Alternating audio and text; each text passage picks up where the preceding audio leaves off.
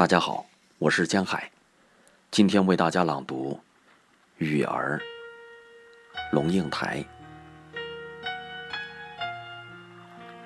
我每天打一通电话，不管在世界上哪个角落，电话接通，第一句话一定是：“我是你的女儿。”如果是岳阳长途，讲完我就等。等那六个字穿越渺渺大气层，进入他的耳朵，那需要一点时间。然后他说：“雨儿，我只有一个雨儿，对，那就是我。哦，雨儿，你在哪里？我在香港。”你怎么都不来看我？你什么时候来看我？我昨天才去看你，今早刚离开你。真的？我不记得呀。那你什么时候来看我？再过一个礼拜。你是哪一位？我是你的女儿，雨儿。我只有一个雨儿啊！你现在在哪里？我在香港。你怎么都不来看我？你什么时候来看我？到潮州看他时。习惯独睡的我，就陪他睡，像带孩子一样，把被子裹好他的身体，放周旋的天涯歌女，把灯关掉，只留下洗手间的小灯，然后在他身边躺下，等他睡着，再起来工作。天微微亮，他轻轻地走到我身边。没声没息地坐下来。年老的女人都会这样吗？身子越来越瘦，脚步越来越轻，声音越来越弱，神情越来越退缩。也就是说，人逐渐逐渐退为影子。年老的女人。都会这样吗？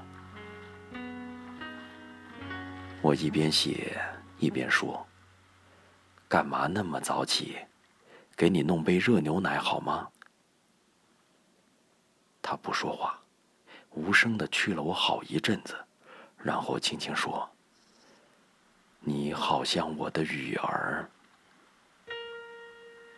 我抬起头，摸摸他灰白色稀疏的头发。说：“妈，千真万确，我就是你的女儿。”他极惊奇地看着我，大大的惊讶，大大的开心。就是说嘛，我看了你半天，觉得好像，没想到真的是你。说起来古怪。昨天晚上有个人躺在我床上，态度很友善。他也说他是我的雨儿，实在太奇怪了。昨晚那个人就是我呀。我把冰牛奶倒进玻璃杯中，然后把杯子放进微波炉。远处隐隐传来公鸡的啼声。那你？又是从哪里来的呢？他一脸困惑。我从台北来看你，你怎么会从台北来呢？他努力的想把事情弄清楚，接过热牛奶，继续探寻。如果你是我的雨儿。你怎么会不在我身边呢？你是不是我养大的？是什么人把你养大的呢？我坐下来，把他瘦弱的手捧在我掌心里，看着他。他的眼睛还是很亮，那样亮。在浅浅的晨光中，我竟分不清那究竟是他年轻时的锋芒余光，还是一层盈盈的泪光。于是，我从头说起。你有五个儿女，一个留在大陆，四个在台湾长大。你不但亲自把每一个都养大，而且四个里头三个是博士，没博士的那个很会赚钱，他们全是你一手栽培的。眼里满是惊奇，他说：“这么好。”那你是做什么工作的？今年几岁？结婚了没有？我们从盘古开天谈起，谈着谈着，天一点一点亮起，阳光就从大武山那边照了进来。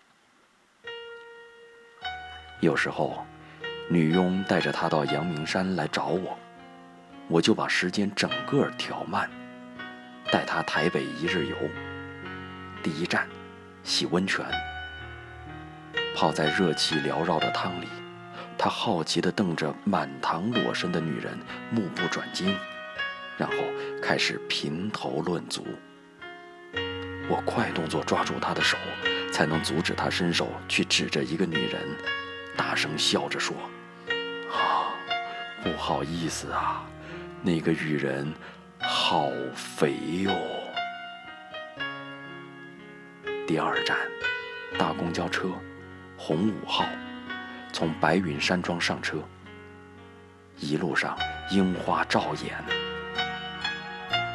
他静静看着窗外流荡过去的风景，窗玻璃映出他自己的颜容，和窗外的粉色樱花明灭掩映。他的眼神迷离，时空飘忽。到了士林站，我说：“妈，这是你生平第一次搭捷运，坐在这里，给你拍一张照片。”他娴静地坐下，两手放在膝上，刚好后面有一丛浓绿的树，旁边坐着一个孤单的老人。你的女儿要看见你笑，妈妈。她看着我，微笑了。我这才注意到，她穿着黑衣白领，像一个中学的女生。